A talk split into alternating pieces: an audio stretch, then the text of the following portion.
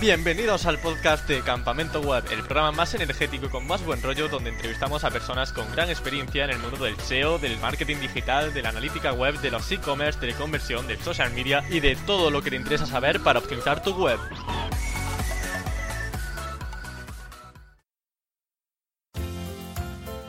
Aparecer en un periódico o en una revista muy leída debe ser una pasada. ¿Y te imaginas que además no tuvieses que pagar para salir en ella? Estarás conmigo en que eso sería la bomba. Pues mira, estamos de suerte, porque en el podcast de hoy y gracias a la excelente invitada que nos visita, vamos a saber cómo salir en prensa, tanto física como digital, completamente gratis. Podéis encontrar a la invitada tanto en Twitter como en su blog, eliromerocomunicación.com y con todos ustedes, como ya os está imaginando por el dominio de su página web, ella es Eli Romero. Muy buenas Eli, ¿qué tal estás? Hola Emilio, pues yo encantada de estar aquí hoy contigo para contarte un poquito sobre temas de medios de comunicación. Exactamente, que es algo que llamaba mucho la atención, el tema de salir gratis en medios de comunicación, porque normalmente parece que aparecer en un periódico tenemos que gastarnos eh, cientos y cientos de, de euros, y no siempre es así, porque tú con tu magia haces que realmente podamos aparecer gratuitamente, no sin esfuerzo, eso eh, siempre hay que trabajar y obviamente pues con muchos conocimientos que hoy nos desvelará algunas técnicas que yo creo que van a ser muy muy interesantes para todos los que queramos aparecer. Eh, la primera pregunta que te quería hacer sería sobre eh, los medios, porque todos los medios son aptos para mm, poder salir en ellos. A ver, todos son aptos. Lo que pasa es que aquí ya depende si queremos ser más o menos estratega, ¿no?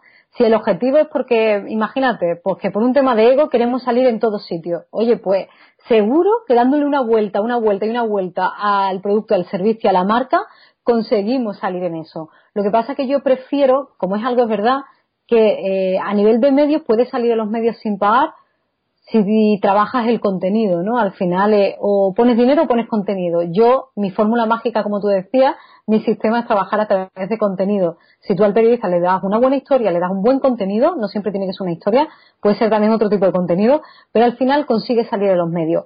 ¿Que todos los medios son aptos? Son válidos, digámoslo así. Lo que pasa es que yo prefiero ver qué objetivo tienes tú con salir de los medios, qué necesita tu negocio, por ejemplo, ¿Que quiere visibilidad? Pues trabajaremos una estrategia. ¿Que quiere posicionamiento? Otra estrategia. ¿Que lo que quiere generar o tener que los medios le ayuden a generar confianza para poner, por ejemplo, esa tira de logotipos que aparecen ahora en todas las webs con medios de comunicación?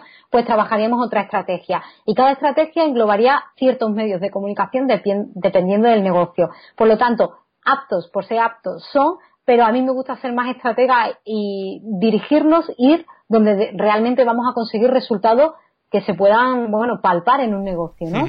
Eh, digamos que hay diferentes objetivos y dependiendo del objetivo escoge un medio u otro. ¿Es así? Exacto. Vale. Eso es. ¿Y en todos los medios son igual, igual de fácil aparecer o hay algunos que te ponen, eh, digamos, más dificultades? A priori, si tú tienes un contenido adaptado a ese medio, es fácil aparecer, ¿no? Porque tú dices, vale, yo quiero salir, pues nos ponemos pues en el diario El País. ¿Cómo puedo salir ahí? ¿Vale? Pues vamos a ver de qué es tu negocio, qué cuenta tu negocio y vamos a ver cómo normalmente, digamos, el periodista eh, trabaja la información. Porque claro, tú quieres salir en el país, pero dentro del país el país es muy grande. Digo el país, pues el mundo a veces, no importa, ¿no? Un medio generalista. Vale, pues decimos, quiero salir ahí. Perfecto, vamos a ver en qué sección puede salir. Y dentro de esa sección, ¿quién normalmente escribe temas de tu sector? Entonces vamos afinando, ¿no? Y vamos a ver, vale, esta persona y normalmente cómo trabaja el tema. Entonces la clave está en realmente currarte eso. No es voy a escribir lo que sea y lo envío, no. Vamos a hacer aquí una vez más un poquito más fino, ¿no? Vamos a ser un poquito más estratégico. Vamos a ver ese periodista normalmente cómo enfoca los temas y nosotros el tema que tengamos vamos a adaptárselo directamente para que a él le guste. Entonces al final esto pasa por consumir medios, Emilio. Es decir, si tú consumes medios, tú más o menos estás habituado a ver dónde encajaría tu, tu marca, ¿no? Y en base a eso, pues decimos, venga, pues vamos aquí. Pero es verdad que no hay un medio más fácil o menos fácil. Bueno, puede haber un periodista que sea un poco más exigente o menos exigente. En uno, porque si eres, imagínate, un estudio de arquitectura, pues según sean tus proyectos, vas a poder aparecer en un medio o en otro. Porque hay algunos que son más barrocos, otros que son más modernos, otros, bueno, pues ahí en función de estilo es verdad que puedes ir encajando mejor en uno que en otro pero a priori depende mucho de cómo tú trabajes el contenido para poder, para que sea más fácil o no aparecer en un medio en otro. Se trata de casi eh, no sé, de, de pensar en un tema concreto para un medio concreto. Y así vas adaptando, no hay que hacer 500 contenidos, es uno, pero después hay que coger un poco el enfoque en cada medio y ya está. O sea, es más fácil de lo que parece. Bueno, muy interesante desde luego el tema de tener en tu cabeza un, repertorio del estilo de cada periódico para luego saber adaptar pues eh, el envío, el texto que le enviemos. Y sobre este texto que le enviamos, ¿normalmente es una nota de prensa? Pues a ver, normalmente es una nota de prensa. ¿Vale? Eh, yo escucho, he visto y leído por ahí, ¿no? Como que la nota de prensa está muerta y para nada. La nota de prensa, digamos que es el soporte de comunicación que tiene una marca con un periodista. El periodista está acostumbrado a recibir los contenidos a través de notas de prensa. Pues ya está, nosotros lo que hacemos en la nota de prensa, mandarle el contenido. Un contenido resumido, porque como se lo mandemos muy largo, el periodista, tú imagínate, 16 páginas, pues yo no me lo leo porque no tengo tiempo. Mándamelo en una, dos páginas, una y media, algo cortito al grano. Y si quieres saber más, ya, me, ya el periodista se encarga de llamarte y que tú le cuentes. Pero es verdad que cuanto más concreto y más específico seamos en esa nota de prensa, mejor. Hay veces que puede, eh, esa nota de prensa la puede sustituir una llamada de teléfono, pero a todo el mundo le cuesta más coger el teléfono a ver cómo, cómo qué te dicen, qué te tratan, qué te preguntan, ¿no? Entonces yo creo que sobre todo para eh, fase inicio, esa nota de prensa es lo que realmente te va a ayudar a salir a, contactar con el periodista. Puedes volcar el contenido si quieres en un mail, ¿no? Pero al final el periodista, eh, la nota de prensa sigue una estructura muy determinada, donde va siempre empiezas hablando de lo más importante a lo menos importante, una pirámide invertida en ese sentido. Entonces, eso funciona, sigue funcionando y yo con eso es como trabajo con mis clientes y con los periodistas y consigo muchísimos resultados en medio. Vale, en, lo referente a nota de prensa vamos a tratarlo más adelante también en mayor profundidad. Pero antes de nada, como primer paso, em, normalmente sería pues redactar, em, contactar con el periodista también. Pero ¿cuál es la principal barrera que suelen tener las personas? Pues mira, la principal barrera yo creo que pasa por ser el miedo, ¿no? El miedo a decir, a pensar, por ejemplo, solo se publican cosas en los medios de las grandes empresas, yo no tengo nada que comunicar, no tengo nada que contar. Yo siempre digo, todo el mundo tiene uno o muchos huecos en las noticias, todo el mundo. Entonces, al final, el principal, digamos, la barrera, el principal obstáculo en este caso es el miedo. El miedo a pensar que no te van a recibir bien. Te van a recibir estupendamente. Quitándote ese miedo primero, el siguiente paso, siempre lo digo, no pasa ni siquiera por escribir la nota de prensa. Antes es el consumir un poquito de medios. Diez minutos al día, pero revísate un poco, infórmate, pero no de las noticias generales que pasan en tu país, sino de tu sector. Intenta ir un poco más allá. Si tú empiezas a coger ese hábito, solo te vas a dar cuenta de dónde tienes el hueco. Y el resto es lo fácil porque el resto vale, voy a hacer una nota de prensa, voy a seguir esta estructura, fenomenal. Después te toca mandar el mail, pa, pa, pa. Ya son pasos, ¿no? Pasos un poco más eh, metódicos, ¿no? Para hacer. Pero lo primero, primero es perder el miedo y empezar a consumir medios. Con estas dos cositas, yo creo que es perfecto para iniciarse. Y me resulta muy llamativo lo que has comentado del estilo, que me parece fundamental. Mm, para que una persona cuando entre en un periódico y por ejemplo yo tengo una tienda de videojuegos y digamos que el periódico tiene una sección de videojuegos para yo saber qué estilo tienen más o menos en qué cosas me debo fijar. Pues mira lo primero es decir cada periodista va a tener un poco una forma es decir los medios de comunicación tienen líneas editoriales pero son líneas editoriales muy basadas principalmente en temas políticos barra religiosos. Ahí no vamos a entrar como empresa, es decir, eso no es para nosotros, vamos a la parte práctica, ¿no? Entonces, ¿en qué te tienes que fijar? Léete los últimos, te digo, 10 artículos escritos por ese periodista. ¿Cómo hacerlo? Obviamente en papel sería un poco rollo, ¿cómo recupero? ¿Cómo voy recopilando? En, en la web entras, puedes pinchar y ver qué ha escrito ese periodista. Y tú mismo vas a ver si a nivel de videojuego sobre qué es lo que habla normalmente, qué le llama la atención, en qué pone siempre como un punto más de interés del periodista, porque habrá algunos que le interese una cosa y a otros más otra. Ya es un estilo propio de cada, de cada periodista. Entonces, esto es muy fácil. Con leerte 5 o 10 artículos, tú solo te vas a dar cuenta de en qué se fija el periodista. Y no solo digo a nivel de texto, mira también el material gráfico que utiliza. ¿Por qué? Porque mm, siempre pensamos el texto, cómo lo cuento, cómo tal, y siempre se nos olvida la fotografía. Pero si tú entras en una web, ya, aunque sea de la radio, es que la radio en la web también pone fotografías. La televisión, vale, tiene la imagen en movimiento, pero es que en la web tiene y publica también noticias con fotografía. Muy importante tanto el contenido como el material gráfico, porque el material gráfico puede muchas veces también, que solo por el material gráfico si es bueno, al final al periodista le guste y lo publique. Pues geniales consejos. Y luego también otra cosa que mm, tengo la duda de, ¿nosotros tenemos que enviarle siempre el texto ya redactado al periodista? ¿O si le interesa nuestra propuesta, él puede tener, mm, digamos, la, dar el paso de redactar el artículo? Vale, pues mira, normalmente lo que se hace eh, es, tú escribes una nota de prensa y tú la envías a muchos periodistas. Siempre algo muy básico, pero importante recordar, no te olvides de poner la copia oculta. Si vas a hacer como un envío muy masivo, pues lo envía a todos a la vez, a ver a quién, quién te responde quién te dice algo. Suele funcionar mejor mandar pues cinco mails e intentarlos personalizar, que es donde iba yo, ¿no? Esa parte de comunicación más efectiva. Voy a ir a mis cinco contactos que sé que le interesa este tema y a cada uno se lo voy a contar de una manera. Se lo cuentas de una manera en el cuerpo del mail, pero la nota de prensa te sirve para todos igual. Es decir, tú lo que le mandas al periodista un poco es como tu noticia, ¿no? Tú se la mandas. ¿Y ahora qué pasa? ¿Le puede interesar al periodista la noticia? O imagínate que de repente te está haciendo un reportaje sobre X o sobre videojuegos y quiere eh, que tú le des una visión, pero cuáles van a ser eh, realmente los videojuegos que mejor van a funcionar el próximo año pues a lo mejor no le interesa tanto lo que tú le has enviado, pero te ha visto como una fuente para hablar de otro tema. Perfecto. Ya te ha clasificado y te tiene como fuente. ¿Eso qué quiere decir? Que si el periodista va necesitando cosas de ti, se acuerda porque le has tratado bien, le has dado la información que quería, le has dado el material gráfico, pues cuando tenga que escribir sobre tu sector, ya te va a tener como fuente dentro de su portfolio. Entonces te va a llamar él a ti. Lo que pasa es que sí que recomiendo que como esa primera, digamos, como esa primer paso es hacerlo siempre a través de nota de prensa. Puede que le interese o que no. Bueno, si no le interesa o le interesa otro tema, ya te va a preguntar, te va a mandar, eh, digamos, preguntas y él te va, bueno, va a reorientar donde él necesita ese trabajo, ¿no? A mí me pasa muchas veces que ya, claro, ya me conocen los periodistas, ya saben lo que les envío, lo que trabajo, ¿no? Entonces, en este caso, muchas veces ya me escriben ellos directamente. Oye, Eli, ¿sigues trabajando con este perfil? Es que tengo esta necesidad. Perfecto, mucho, ya me han hecho el trabajo.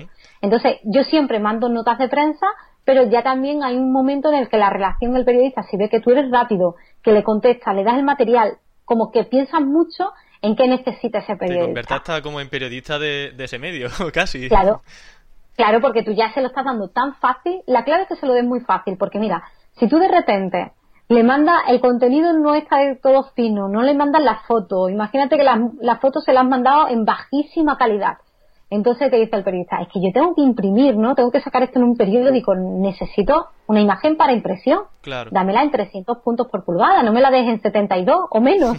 Entonces, lo que para mí es clave es saber muy bien cómo trabaja, porque si tú se lo das todo, que parece, jo, qué pelota, ¿no? Se lo estás dando todo súper mascado.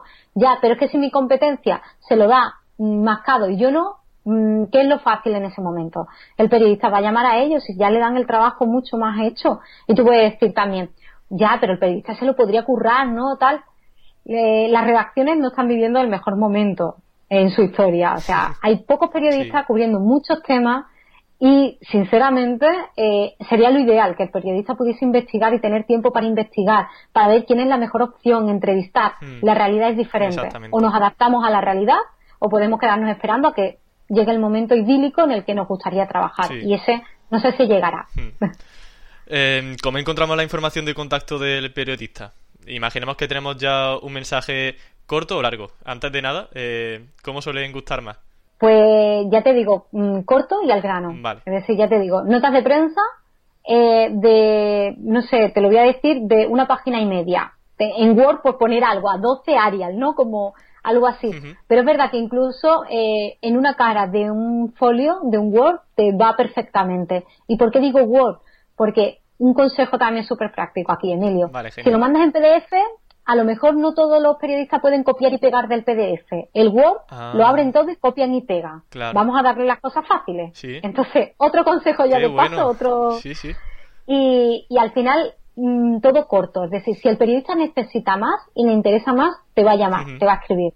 Pero ¿para qué le vamos a hacer perder el tiempo si a lo mejor no le interesa lo que le hemos mandado en ese momento, no le encaja o lo que sea? No le hagamos de perder el tiempo. Al final el tiempo es uno de los mayores activos que tenemos hoy en día todos, ¿no? Vivimos estresados. Pues pensemos también en el tiempo que tiene que dedicar esa persona e intentemos cuidarlo de esa manera, ¿no? Como pues, funciona mejor así, cortito. Vamos, consejo fantástico, no me canso de repetirlo porque digo, es verdad, es verdad, es verdad. eh, vamos a ir a la siguiente pregunta, que es la de cómo encontramos esa información de contacto. Esa información de contacto, Emilio, pues mira, yo reto aquí a todo el mundo que nos esté escuchando a que coja, por ejemplo, una revista, un periódico. Esto funciona más, este primer, digamos, este primer consejo va a funcionar mejor para revistas. Y abra la página de staff. Se va a sorprender. Porque hay muchos contactos de periodistas ahí puestos el nombre, apellido, arroba y el nombre del medio. Claro, son cosas que nos dejamos, que dejamos pasar por alto y cuando Porque nunca te ha parado, claro.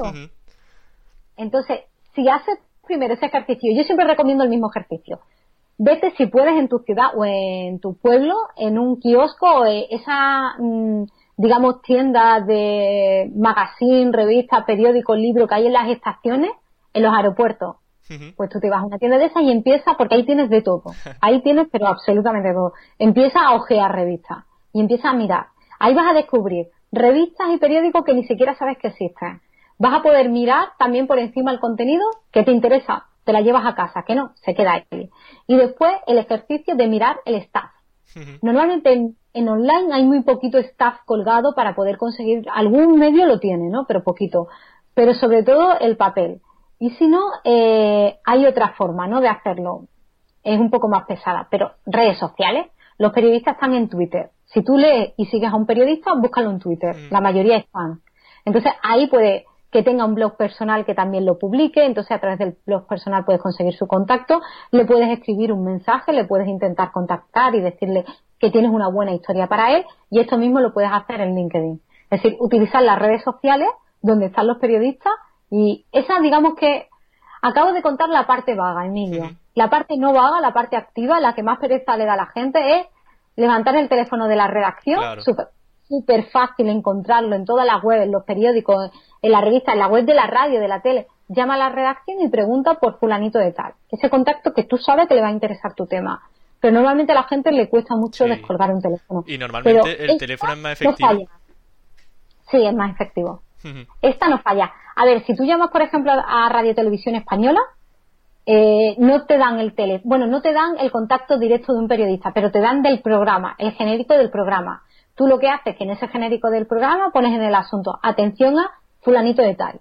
Y también funciona. Es decir, al final es cuestión de, bueno, de, de coger estos trucos y ir adaptándolo cada uno y lo más efectivo es el teléfono, pero sé que es lo que más cuesta, por eso siempre empiezo con la parte, bueno, la parte que es más fácil, un poco más lenta, pero bueno, pero que más apetece a todo el mundo. Bueno, pues genial, vamos, me estoy quedando maravillado con todas las respuestas y tantos consejos que, vamos, se nota que tienes un montón de experiencia e-, en, el tema. Eh, que hay que ¿Cómo hay que enfocar la propuesta para que tenga más posibilidades de aceptarla? Lo que has comentado de ser conciso, ir al grano, ¿algún que otro tip más o, nos quedamos con eso? Sí, sí, tengo alguno más. Oh, pues Yo siempre digo, un par de ellos que, mm, parece, como yo digo, aquí parecen muchas veces obviedades, pero son obviedades que como nunca nadie, nadie nos lo ha contado, pues no sabemos. Pero, por ejemplo, eh, los medios de comunicación trabajan con actualidad. ¿no? La actualidad manda y eso lo, lo, sabemos todo. Pero cuando digo actualidad, no me refiero solo a la política y a la economía. Puede ser que la actualidad sea Navidad o que la actualidad sea temas de verano. Entonces, en este caso tenemos que estar, afinar un poquito simplemente y ver que los periodistas ahora se está hablando de, pues cuando llega el verano, cuando llega la Navidad, tenemos, o principio de año, normalmente hay fechas en el calendario que nos ayudan a ser actuales. Aunque tú digas, ya, pero es que yo mi tema no es actual. Pues seguro que habrá un Día Internacional de los Videojuegos. Pues venga, vamos a ir, vamos a sumarnos a esa actualidad, ¿no? Y vamos a trabajar de esa manera. Entonces, siempre yo digo, mirar la actualidad, pero con una mirada muy amplia. No penséis en actualidad de política, economía y conflictos en el mundo, esa no, porque en esa no vamos a poder estar, no nos interesa, digamos, nos interesa a nivel personal, no a nivel profesional, ¿vale? Entonces, esa actualidad mirada con una, de una forma más amplia y también actualidad y tendencias, ¿qué es lo que está de moda ahora? Y no me refiero solo a zapatos y bolso, sino tendencias también, pues en tu caso, Emilio, como decíamos, videojuego, pues venga, videojuego, ¿qué es tendencia ahora? ¿De qué se está hablando? Pues tanto la actualidad como las tendencias, siempre si intentamos engancharnos, coger un enfoque que cuadre con algunos de estos dos pilares, vas a tener muchas más opciones de ser publicable. ¿Y podría mencionar algún ejemplo de alguna empresa que haya podido aprovechar esta época veraniega o navideña? Pues Emilio, te diría que casi, casi eh, todas. Es decir, el que esté saliendo en los medios, esto lo hace. Es decir, puedes coger si quieres de la empresa más grande a la más pequeña. Yo te puedo decir como clientes propios que son pequeñitos, pero que nos adaptamos. Es decir, tú imagínate una clínica de, mm, no sé, de tratamientos estéticos. Llega el verano, por ejemplo. ¿Qué, podemos trabajar? Pues podemos trabajar un montón de temas, desde eh, mm, bueno, las típicas cosas a lo mejor que se hace todo el mundo, de celulitis, operación bikini, o podemos hablar de, mm, de, no sé, puesta a punto para el verano, o qué pasa después del verano, porque claro, ahora queremos cuidarnos después de que nos hemos abrazado con el sol y hemos no sé qué, no sé cuánto. O sea, un mismo tema de una cosa puede tener como muchos enfoques. Que llega la Navidad, pues desde Navidad, desde que empieza, no solo a lo mejor con producto, que la gente dice, ya, pero la Navidad es para vender producto. Bueno, dígame que eres coach financiero, me lo invento, ¿vale? Y así ponemos ejemplos concretos. Vale, eh, ¿cómo poder eh, administrar correctamente tu presupuesto para no arruinarte con los regalos de Navidad? Y son temas que todos los años aparecen en los medios, ¿eh? No es algo que, me estoy inventando aquí ahora. son cosas recurrentes que siempre, recurrentes, aparecen. ¿Qué pasa? Pues desde, bueno, propuestas de regalo, como decíamos, eh, no sé, cómo, vale, cómo, a ver, ¿qué más podemos hacer? Vale, un tema, eres coach financiero, también la finanza, o qué porcentaje o qué regalos te recomiendo para, no sé, para mejorar la economía de tus amigos invisibles eh, el próximo año. No sé, es que hay temas para inventarnos infinidad.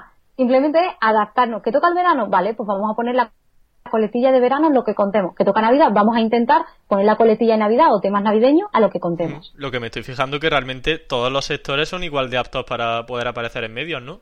Claro, porque al final es adaptarte. Es verdad que tienes que buscar un poco dónde están tus medios, dónde están las secciones o los medios especializados y a partir de ahí tú puedes, es decir, cualquier, cualquier sector puede salir en los medios. Yo he trabajado con cosas que tú dices, ¿y esto ahora cómo lo tratamos? Pues al final sale. Hay sitio para todo. Sí, si no encaja mucho la historia, a lo mejor es que tenemos que cambiar el enfoque del medio. Es decir, este medio no nos interesa y a lo mejor hay otro en el que esta historia sí que cuadraría mejor, ¿no? Eso es, es cambiar un poco el enfoque, modificar un poco el enfoque, porque no tiene por qué el primer enfoque que envíe ese tiene que funcionar. A lo mejor te das cuenta que no funciona y le das una vuelta esa vuelta a lo mejor te funciona y ese es el campañón de tu vida. Es decir, y lo que has variado son tres cosas. Bueno, pues ahí habías dado la clave, ¿no? ¿Y qué hace que algo sea noticiable? Pues algo que sea noticiable, a ver, hay muchos factores. Hay algunos que ya te he contado, como el de la actualidad, ¿no? Eh, al final todo lo que sea innovador, todo lo que suponga como un cambio, ¿no? En la vida de las personas también, eh, también que hay muchas startups, ¿no? Y creando empresas, esa parte más innovadora. Bueno, hay programas para startups también donde pueden salir, pero es verdad que todo eso que tenga un punto innovador o de novedad o de eso funciona, suele funcionar. Si somos creadores de algo único, que encima estamos ayudando a que la gente viva mejor de alguna manera, eso suele tener también un punto noticiable importante.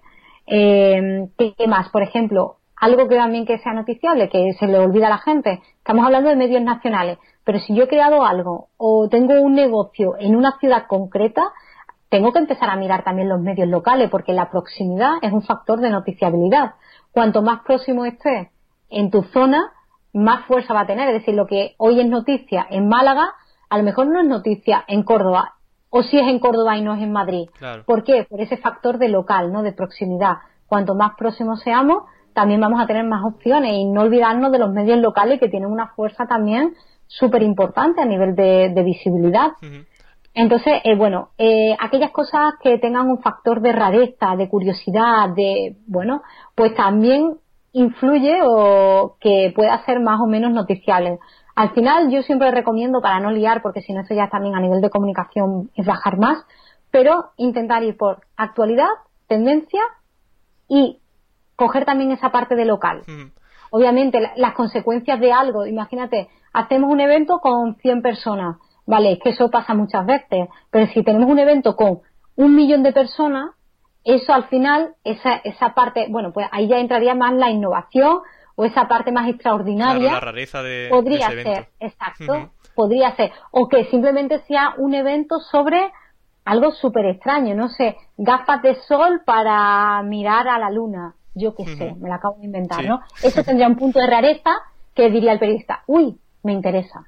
Y también en el tema del SEO local, se me ocurre que aunque la empresa distribuya a nivel nacional, si a lo mejor ha nacido en Alicante, en Córdoba, donde sea, eh, realmente eso también puede ser algo interesante para anunciarse en medios locales, ¿no? Totalmente. Aunque no solo opere en esa localidad, pues ha nacido Claro, pero como tú has nacido ahí, tú estás ahí, la empresa es ahí, de cara a que, porque a mí me gusta, ¿no? Yo vivo en Málaga, yo leer cosas que han hecho otros malagueños, pues por proximidad me interesa más que alguien de otra ciudad de X sitio del mundo. ¿Por qué? Pues por proximidad. Al periodista le va a interesar y yo creo que también lo que esto también es importante, yo creo que es un cambio de mentalidad.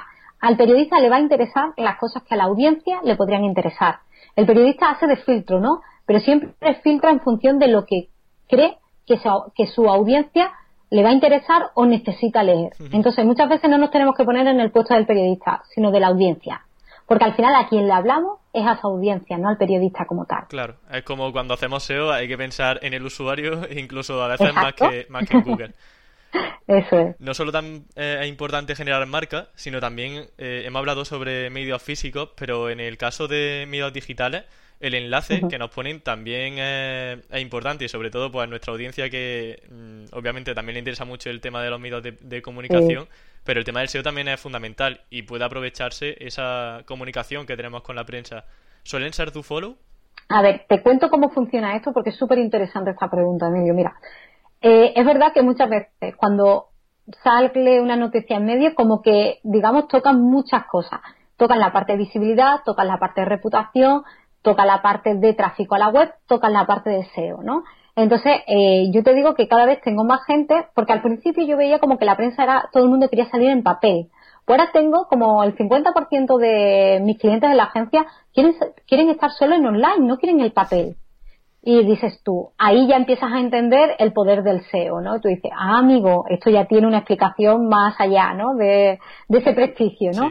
Y es verdad que los enlaces que, bueno, que de los medios de comunicación son enlaces de calidad, son muy valorados y trabajamos mucho. Pero ¿qué es lo que pasa para conseguir esos enlaces? Que no siempre podemos conseguir el enlace. Es decir, no siempre el periodista te va a poner el enlace. Tienen muchas papeletas y muchas veces depende de la política del medio. Por ejemplo, las agencias de noticias F, Europa Press, por ejemplo, no ponen enlace. ¿Y por qué también? Porque se están dando cuenta que es una forma de comercializar ese contenido, ¿no? De que te, te vea, si pagas por el enlace, eh, mil euros, pues ¿por qué esto lo voy a poner a una persona gratis que me pague por el enlace? Bueno, entonces ahí muchas veces ya entra. Pero bueno, todavía los medios, que no nos escuchen los, digamos, los directivos de los medios, todavía no se han dado cuenta mucho de este negocio, todavía no. Hay algunos que a lo mejor sí. Mm. Es verdad que eh, estamos un poco a merced de que el periodista quiera o no quiera, o porque, y no, muchas veces no es porque él quiera, sino porque va rápido, va subiendo rápido y a lo mejor no lo pone, no por mala intención, sino porque no le ha dado tiempo o ha decidido no poner enlace.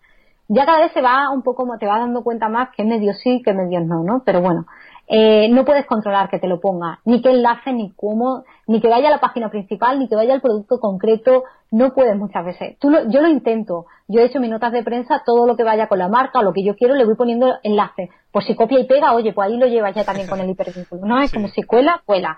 Muchas veces intento, si es un periodista un poco más de confianza y no me la ha puesto, oye, tal, si pudiese, tal, no está obligado. ¿Por qué? Porque no le pagamos. No tenemos ningún acuerdo con él. Mm. Él nos publica si quiere, él nos pone el enlace si quiere. Entonces, es verdad que puedes conseguir muchos enlaces, pero que también hay que ir un poco con la actitud de si lo consigo es casi un premio.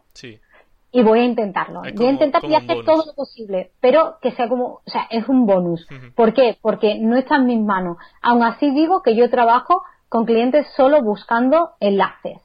Eso sí, pero el cliente ya sabe cuáles son las reglas del juego, ¿no? Es como salen bastante, bastante, bastante más económico que pagar por ese enlace, pero es verdad que tenemos que entender las reglas del juego. Si lo entendemos, todos más tranquilos y a intentarlo siempre. Genial. Em, también una vez tengamos el si quiero por parte del medio, ¿podemos hacer una nota de prensa como queramos o hay algunas recomendaciones que debamos tomar más allá de las que has comentado de eh, hacerlo en Word, eh, que ocupe una carilla o una carilla y media?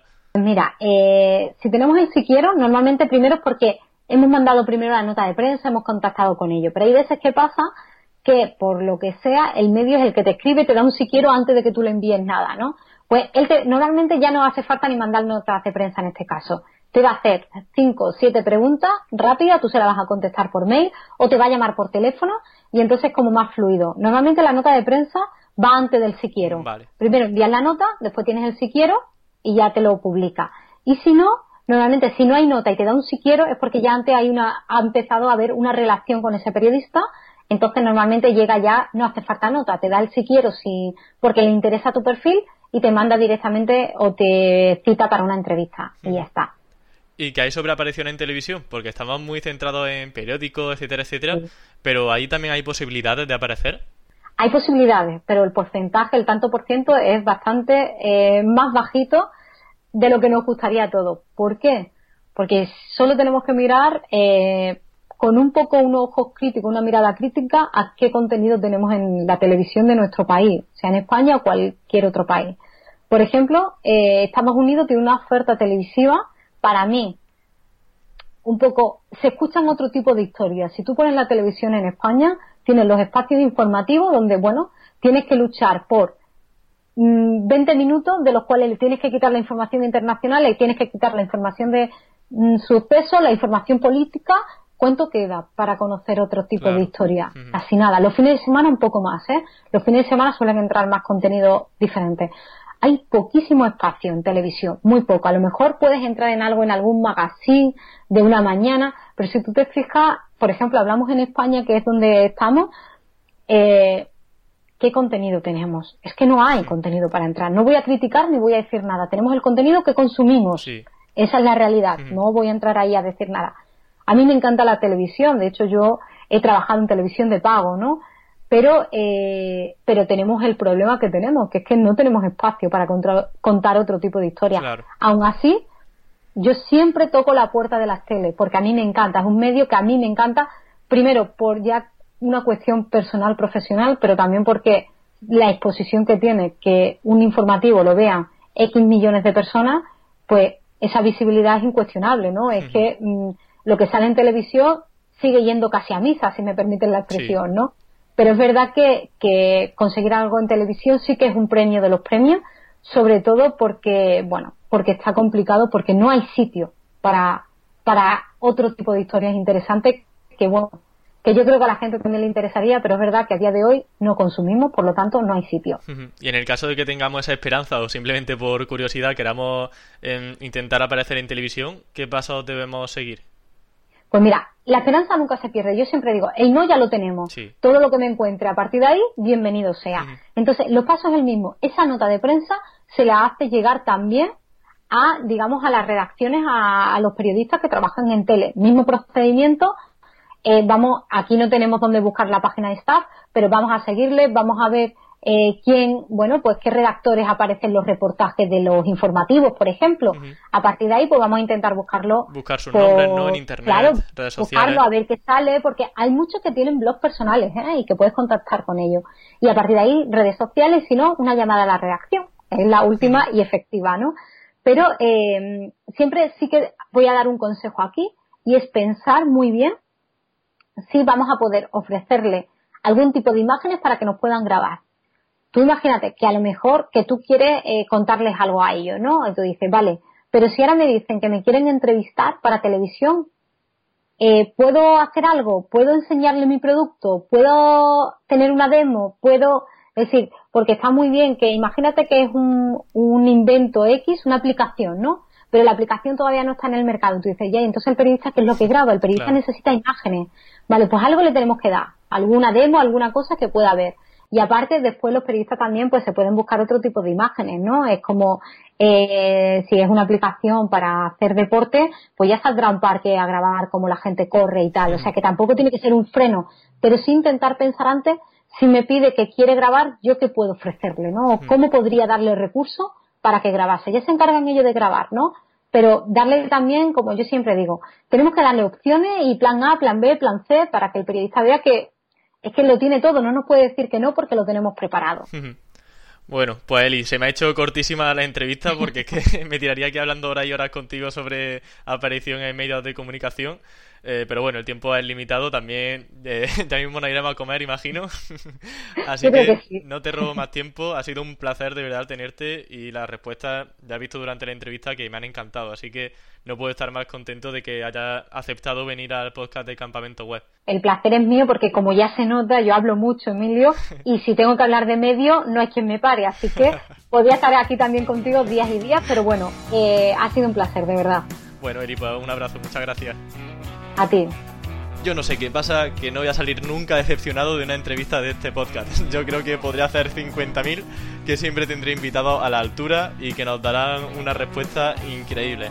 Desde aquí agradecer muchísimo, como ya sabe y su participación en este podcast, porque ha dado consejos increíbles, además muy muy prácticos, que siempre intento darle ese enfoque en el podcast.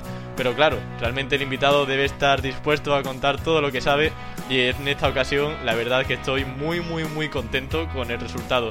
Así que espero que a vosotros os haya gustado tanto como a mí este podcast y que hayáis aprendido al máximo con él. Y por mi parte nada más, nos escuchamos el próximo lunes con un nuevo invitado, con una nueva entrevista. Y hasta entonces, nos vemos por el blog y por las redes sociales. Hasta la próxima.